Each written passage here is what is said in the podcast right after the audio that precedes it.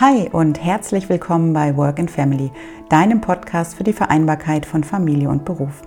Ich bin Stefanie Poggemöller, Betriebswirtin mit langjähriger Erfahrung in der freien Wirtschaft, systemische Beraterin, Business Coach und zweifache Mutter. Zum Start in die neue Woche stelle ich Eltern und Unternehmen jeden Montag einige Impulse zusammen, die inspirieren sollen, Vereinbarkeit in beruflicher, familiärer und persönlicher Hinsicht aktiv und individuell zu gestalten. Denn Vereinbarkeit ist aus meiner Sicht ein Gemeinschaftsprojekt, bei dem es nicht den einen Weg für alle Familien gibt, sondern nur den einen Weg für jede einzelne Familie. Und ich freue mich, dich und euch auf diesem Weg ein Stück zu begleiten. Ja, schön, dass du wieder reinhörst zum Start in die neue Woche und in der heutigen Folge geht es um das Thema Job-Sharing. Und für alle diejenigen unter euch, die jetzt gar nicht wissen, was man eigentlich unter Job-Sharing versteht, den möchte ich gerne diese Frage beantworten. Denn Job-Sharing ist ein flexibles Arbeitszeitmodell mit der Besonderheit, dass sich in der Regel zwei Mitarbeitende eine Vollzeitstelle teilen. Jobsharing ist also ein bisschen mit einer Art Ehe zu vergleichen. Die beiden Personen, die sich den Job teilen, arbeiten in einem Team wirklich eng zusammen, müssen einander vertrauen und natürlich auch vereinbaren, wer welchen Teil in dieser Zusammenarbeit beiträgt. Sie müssen also kontinuierlich daran arbeiten, sicherzustellen, dass beide einen eigenen Beitrag leisten und sich natürlich auch ja, 50-50 ähm, engagieren, so wie es in einer Beziehung und Partnerschaft auch der Fall ist. Ja, dabei wird es wahrscheinlich auch schwierige Zeiten geben, aber wenn es gut gemacht ist, kann es eine unglaubliche Erfahrung sein, die ähm, eine echte Flexibilität bietet und auch eine ideale Option für das Miteinander von Familie und Beruf. Also gerade für berufstätige Eltern ist so ein Jobsharing-Modell ähm, wirklich genial, denn dann können einfach beide Partner oder beide Partnerinnen oder vielleicht auch in einem gemischten Tandem in Teilzeit arbeiten und haben die Möglichkeit, sowohl die berufliche mh, hm, Karriere voranzubringen und auch gleichzeitig die familiären Aspekte ähm, zu berücksichtigen. Es ist so, dass das Arbeitstandem die jeweiligen Arbeitszeiten und auch die Aufgaben individuell untereinander festlegt. Also da gibt es jetzt keine festen Vorgaben oder so. Das liegt dann wirklich im Ermessen und in den Absprachen, die das jeweilige Paar, sage ich mal, miteinander trifft. Und mit dieser Form der Arbeitsteilung ist auch die Übernahme anspruchsvoller Aufgaben und Tätigkeiten möglich, die normalerweise oder bedauerlicherweise, muss man ganz ehrlich sagen, aktuell kaum oder nur schwer realisierbar sind. Denn meistens sind Führungspositionen eben nicht in Teilzeit ausgeschrieben, sondern nur in Vollzeit. Aber mit so einem Jobsharing ist es auch möglich, eine Vollzeitstelle in so einem Duo ähm, zu begleiten. Ja, es gibt natürlich viele unterschiedliche Ausgestaltungsmöglichkeiten. Die bekannteste Form ist sicherlich die 50-50 Aufteilung, also dass man die Stelle wirklich ähm, zu gleichen zeitlichen Einheiten aufteilt. Doch es gibt auch Modelle wie 30-70 oder 40-60. Das ist prinzipiell möglich. Natürlich auch abhängig davon, welche Anforderungen die Stelle mit sich bringt und wie sich die beteiligten Personen das untereinander aufteilen wollen, sowohl inhaltlich als auch zeitlich. Ähm, dann kommt natürlich auch eine finanzielle bzw. eine gehaltliche Komponente mit dazu. Und das gilt es natürlich im Vorfeld alles ähm, im Detail zu besprechen, damit da auch jeder die gleiche Zufriedenheit hat im Job. Bei Führungspositionen ist es sinnvoll, die Modelle so zu gestalten, dass sie zeitlich idealerweise mehr als 100 Prozent ergeben. Mit dem Hintergrund, dass somit auch immer Zeit eingeplant wird, in der sich beide Personen an einem Tag auch mal zeitlich überschneiden, zum Beispiel für Übergaben oder für inhaltliche Abstimmung. Und ähm, das ist sehr, sehr wertvoll, damit es da nicht so hakelt im System. Und diesen Tipp, den habe ich vor hm, mittlerweile zwei Jahren, 2019, ähm, war das auf der letzten realen Her Career Messe bekommen. Ähm, die Her Career Messe ist eine Leitmesse für weibliche Karriereplanung. Und bei meinem letzten Besuch dort habe ich mit zwei Managerinnen von Amazon gesprochen.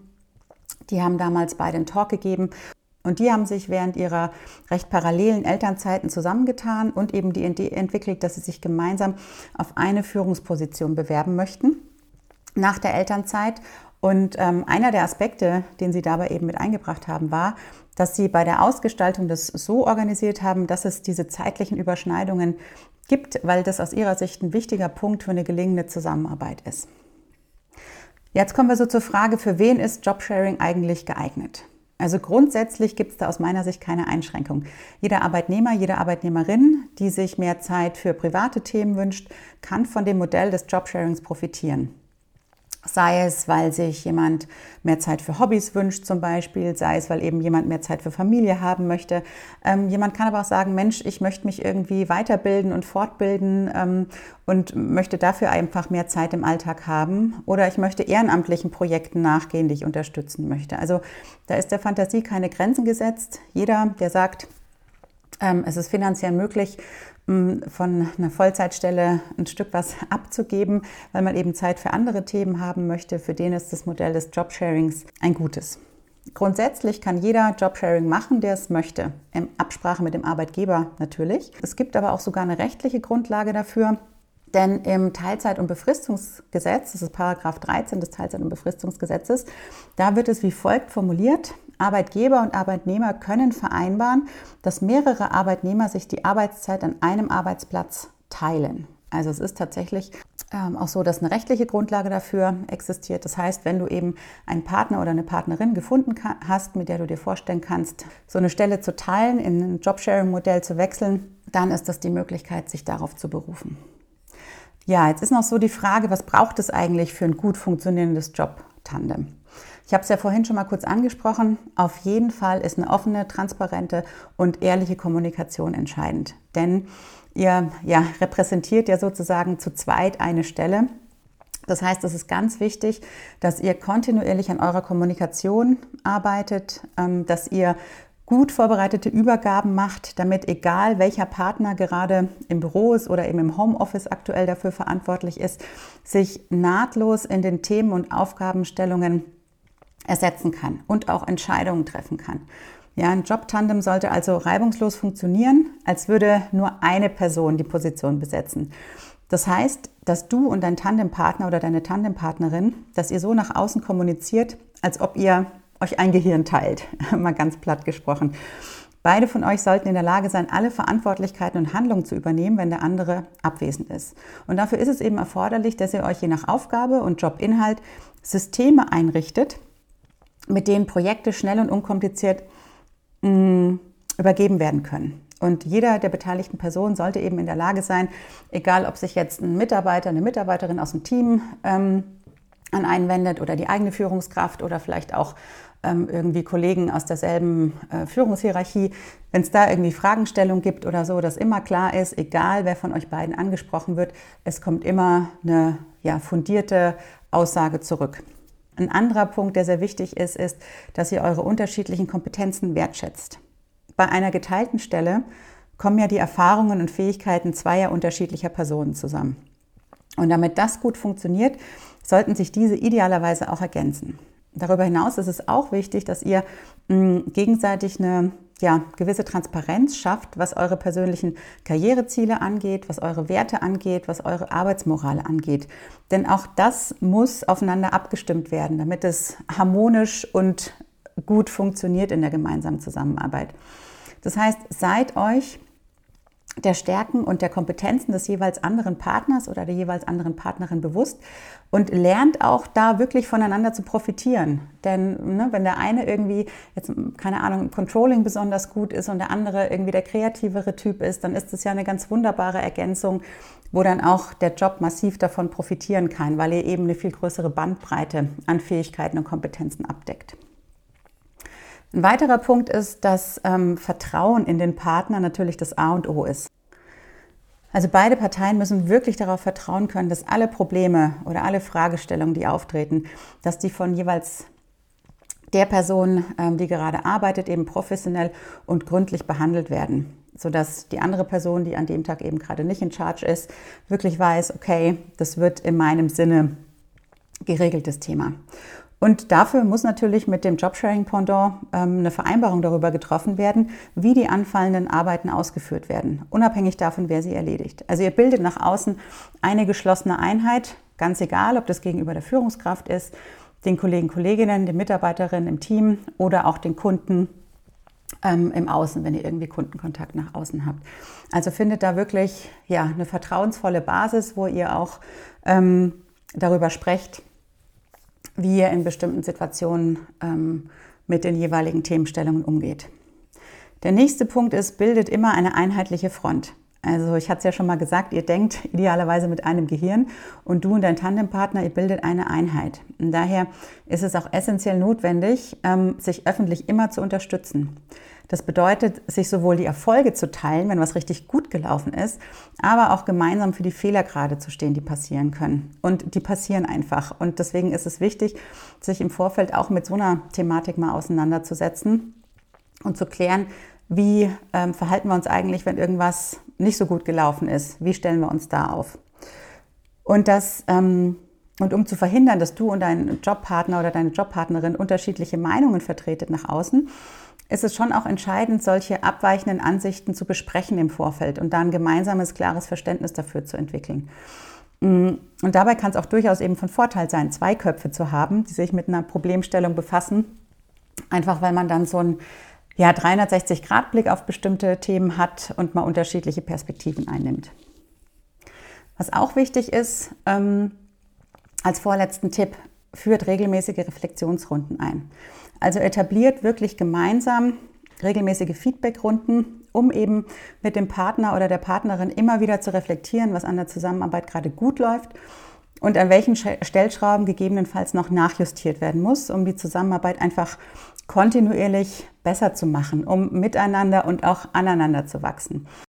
Ja, und da kann es eben auch ergänzend hilfreich sein, sich in regelmäßigen Abständen auch Feedback im Außen abzuholen, zum Beispiel von der eigenen Führungskraft oder von Kollegen, Kolleginnen auf derselben Führungsebene, dass ihr da auch mal proaktiv einfach ja, ins Außen geht und ähm, euch Feedback einholt. Ja, und der abschließende Tipp, der geht noch in Richtung Führungskraft, denn oftmals ist es ja so, dass eine Führungskraft jetzt ähm, vielleicht nicht ganz so angetan ist von so einem Jobsharing-Modell. Und da ist ja die Frage, welche Argumente gibt es, um die Führungskraft davon zu überzeugen, dass man es zumindest mal ausprobiert. Und ähm, ein Vorteil ist beispielsweise aus meiner Sicht, dass ihr euch im Urlaubs- und Krankheitsfall gegenseitig vertreten könnt. Also da gibt es dann keine Ausfälle. Der andere kann sofort die Themen ähm, übernehmen und reinspringen. Wenn jemand krankheitsbedingt oder ähm, auch urlaubsmäßig äh, man nicht im Büro ist. Die Position profitiert außerdem davon, dass sie eben als Doppelgespann bei der Problem- und Aufgabenlösung verschiedene Perspektiven und Herangehensweisen einbringt. Auch das kann eine echte Bereicherung sein. Mm, ein weiterer Vorteil aus meiner Sicht ist, dass ihr in der Kombination einfach eine große Bandbreite an Kompetenzen, an Stärken, an Erfahrungen und Fähigkeiten einbringt, die in der Form eine einzelne Person alleine gar nicht abdecken würde und gar nicht mit einbringen kann. Also das ist in der Tat ein riesengroßer Asset. Und bei jeder der Tandem-Personen ist die Arbeitsbelastung auch in Summe kleiner, ne, weil einfach nur die halbe Stelle ausgefüllt wird, was zur Folge hat, dass sich das auch positiv auf die persönliche Produktivität auswirken kann. Und wenn die Führungskraft nach diesen Argumenten immer noch nicht vollends überzeugt sein sollte, dann gibt es die Möglichkeit, dass ihr einfach der Führungskraft vorschlagt, mal einen Testzeitraum zu vereinbaren, um einfach mal auszuprobieren, wie sich so ein Jobsharing-Ansatz in der Praxis eigentlich bewährt. Das heißt, dass ihr dann wirklich sagt, Mensch, lass uns das mal für ein Viertel oder für ein halbes Jahr ausprobieren und mal gucken, ähm, ob sich unsere Erwartungen erfüllen. Und nach Ablauf dieses Zeitraums setzen sich dann alle beteiligten Parteien wieder zusammen und entscheiden dann eben gemeinsam, wie es weitergeht. Das haben ähm, anknüpfend an das Beispiel, das ich vorhin gebracht habe von den beiden Amazon-Managerinnen, das haben die beiden eben auch so gemacht, mit ihrer Führungskraft einen Testzeitraum zu vereinbaren. Der lag damals, glaube ich, es war entweder ein Viertel oder ein halbes Jahr, ich bin mir gerade nicht mehr ganz sicher. Und nach dieser Zeit ähm, haben sich dann alle nochmal zusammengesetzt und es ist wohl wirklich gut gelaufen und hat dann in der Folge auch dazu geführt, dass die Führungskraft gesagt hat, ja, ähm, das hat mich überzeugt, das klappt gut in der Zusammenarbeit und das können wir gerne so beibehalten. Und wenn dir diese Podcast-Folge gefallen hat, dann freue ich mich, wenn du mir hier einen Kommentar da lässt in Form einer kleinen Bewertung ähm, oder du mir eine 5-Sterne-Bewertung gibst. Schau auch gerne mal auf meinem Instagram-Profil vorbei. Mm, den Link dazu packe ich in die Show Notes. Da kannst du mir auch Feedback da lassen und wir können in den Austausch gehen. Vielleicht bist du ja auch schon in einem Job-Tandem. Dann würde es mich sehr interessieren, welche Erfahrungen du dazu gemacht hast. Abonniere den Newsletter gerne, damit du auch nächsten Montag automatisch wieder informiert wirst, wenn die neue Folge online geht. Und zum Abschluss der heutigen Folge wünsche ich dir jetzt noch einen guten Start in den Tag und ich freue mich, wenn wir uns nächste Woche wieder hören.